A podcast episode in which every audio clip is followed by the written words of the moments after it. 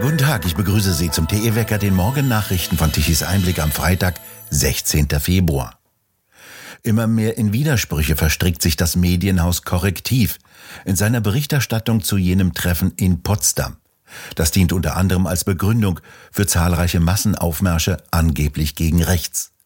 Doch die Erzählung von Korrektiv gerät immer mehr ins Wanken. Jetzt hat das amerikanische Nachrichtenmagazin Semaphore bewundernd über die Rechercheleistung von Korrektiv berichtet. Dabei schreibt sie nach Recherchegesprächen mit Korrektiv wörtlich von einem Reporter und schildert, wie der mit einem leeren Becher durch die Gänge des Hotels gestromert sei, mit dem er herumgefuchtelt habe, den er als Vorwand benutzte, um in geschlossene Konferenzräume zu gehen, auf der Suche nach einer Tasse Kaffee.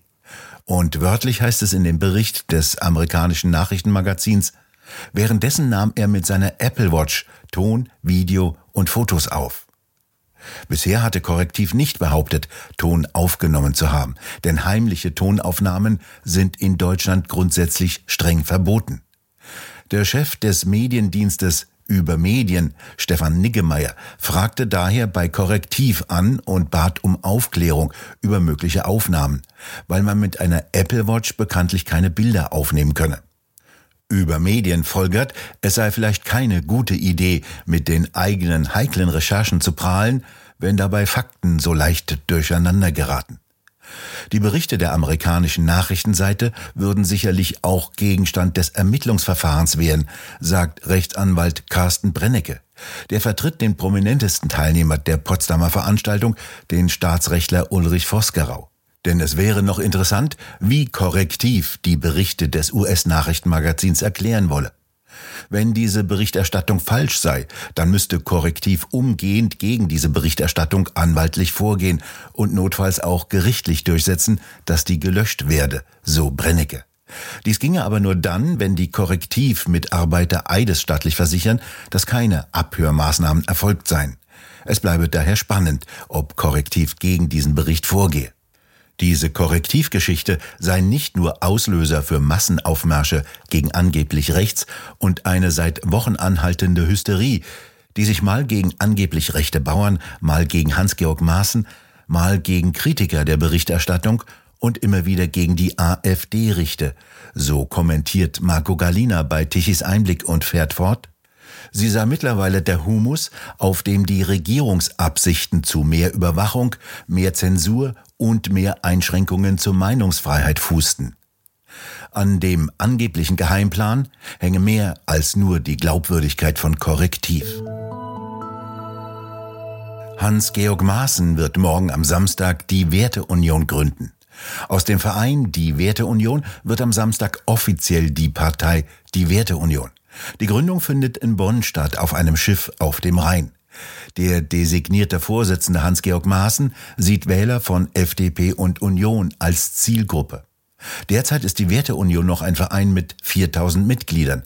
Laut dem Vereinsvorsitzenden Hans-Georg Maaßen haben rund 6000 weitere Menschen einen Antrag auf Aufnahme gestellt, seit Maaßen erstmals öffentlich angekündigt hat, dass er aus der Werteunion eine Partei machen will. Die soll zu den Landtagswahlen im September im Osten antreten. Potenzielle neue Mitglieder will die Partei fragen, ob sie sich vorher an radikalen Bestrebungen beteiligt haben. Auch will die Partei verkrachte Sektierer als Mitglieder vermeiden. Zur Parteigründung sollen laut Maßen nur 40 Mitglieder des Vereines kommen. Diese habe der Vorstand ausgewählt. In Bonn werde dann am Samstag die Partei gegründet und eine Satzung sowie ein Grundsatzprogramm beschlossen. Zur Europawahl will die Werteunion nicht antreten. Bis zu den Landtagswahlen im September ließen sich die Formalitäten erledigen. Zu den gleichzeitig stattfindenden Kommunalwahlen will die Werteunion nicht flächendeckend antreten. Wollen das aber vereinzelte Kreisverbände tun, habe Maaßen nichts dagegen. Der Ort der Gründung sei nicht zufällig ausgewählt. Die Werteunion sehe sich in der politischen und rechtsstaatlichen Tradition der Bonner Republik, sagt Maaßen. Die Wahl des Ortes sei eine Art Reminiszenz. Zwar sehe sich die Werteunion als eine Heimat für alle Wähler, die sich eine seriöse konservative Alternative zu den bisherigen Parteien wünschten. Doch ihre besondere Zielgruppe seien ehemalige Wähler von FDP, CDU und CSU. Der Regierungschef von Nordrhein-Westfalen, Henrik Wüst, CDU, will, dass die CDU auch im Bund mit den Grünen regiert. Schwarz-Grün habe viel Potenzial, sagte er bei einem Auftritt vor Journalisten der Landespressekonferenz im Düsseldorfer Landtag. Er kritisierte damit auch CDU-Chef Merz für dessen grundsätzliches Nein gegenüber der Bundesregierung. Wüst warnte vor möglichen Erfolgen der AfD bei den Wahlen zum Europaparlament und den drei Landtagswahlen in diesem Jahr. Was in Nordrhein-Westfalen, in Schleswig-Holstein oder Baden-Württemberg funktioniere, so Wüst weiter, sei auch eine Option für den Bund. Wüst vergaß allerdings, den dramatischen Absturz zum Beispiel Baden-Württembergs zu erwähnen. Dort regieren die Grünen seit 2011. Das einstige Musterland schneidet regelmäßig bei Bildungstests miserabel ab. Die Wirtschaft stürzt ab, Automobilzulieferer gehen pleite und das Land sieht sich einer dramatischen Stromarmut gegenüber, seitdem die Grünen sämtliche Kernkraftwerke abgeschaltet haben. Ab morgen hat die Gewerkschaft Vereinigung Cockpit die Piloten der Lufthansa-Tochter Discovery wieder zu einem Streik aufgerufen. Bis Montagnacht sollen die Flugzeuge am Boden bleiben. Dies ist bereits der vierte Streik seit September bei der Luftfahrtgesellschaft, die vor zweieinhalb Jahren gegründet wurde.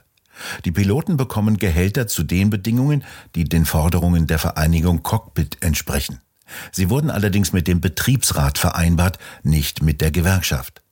Dies will die Vereinigung Cockpit verhindern mit dem Argument, das Streikrecht würde eingeschränkt werden. Die Gewerkschaft der Polizei fordert, dass Traktoren bei Demonstrationen von Bauern verboten werden.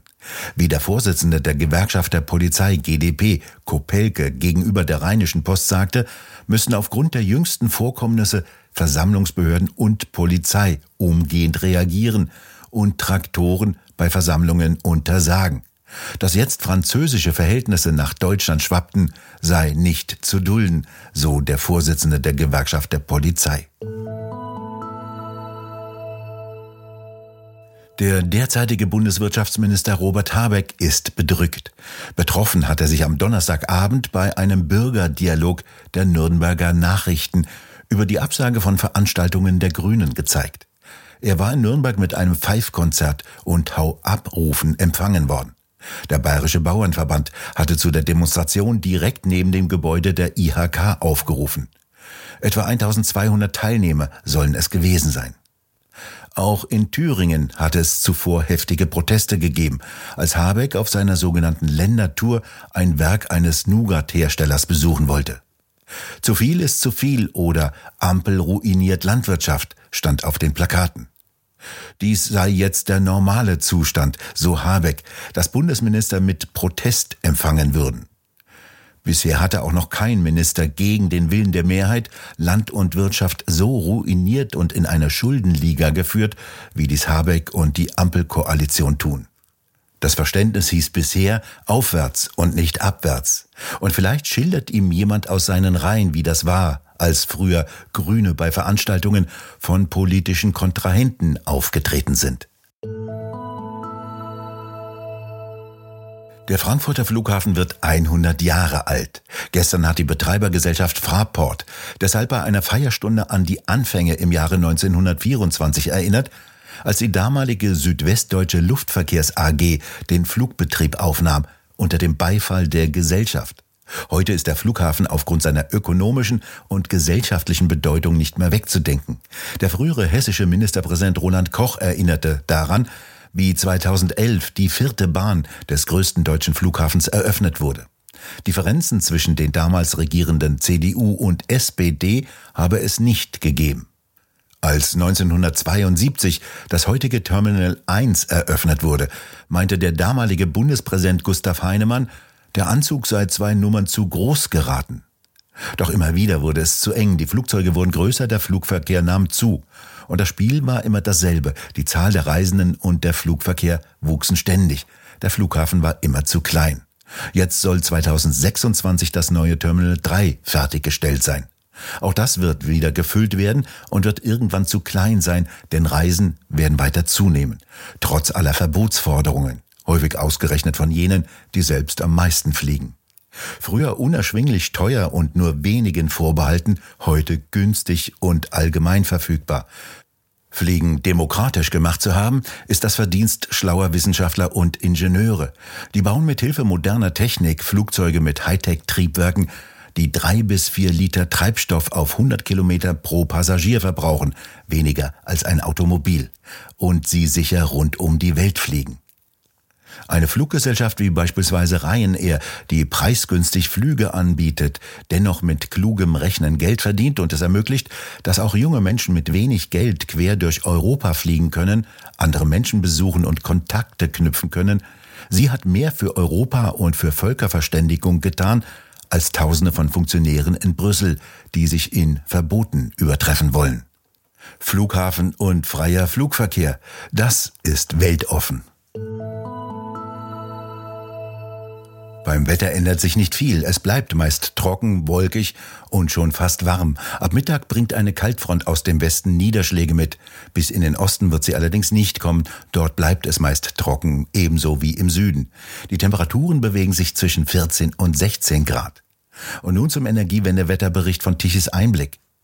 Deutschland benötigte gestern Mittag um 12 Uhr eine elektrische Leistung von 66 Gigawatt. Magere 12 Gigawatt lieferten jene 30.000 Windräder um 12 Uhr mittags. Nichts von jener Nennleistung der Windräder zu bemerken, die bei 66 Gigawatt liegt und von der die Energiewender immer reden. 16 Gigawatt lieferten um 12 Uhr die Photovoltaikanlagen und die Kohlekraftwerke lieferten die elektrische Leistung von 28 Gigawatt. Leider wurden die Daten gestern nur sehr unvollständig übertragen. Wir bedanken uns fürs Zuhören. Schön wäre es, wenn Sie uns weiterempfehlen. Weitere aktuelle Nachrichten lesen Sie regelmäßig auf der Webseite tichiseinblick.de und wir hören uns morgen wieder, wenn Sie mögen.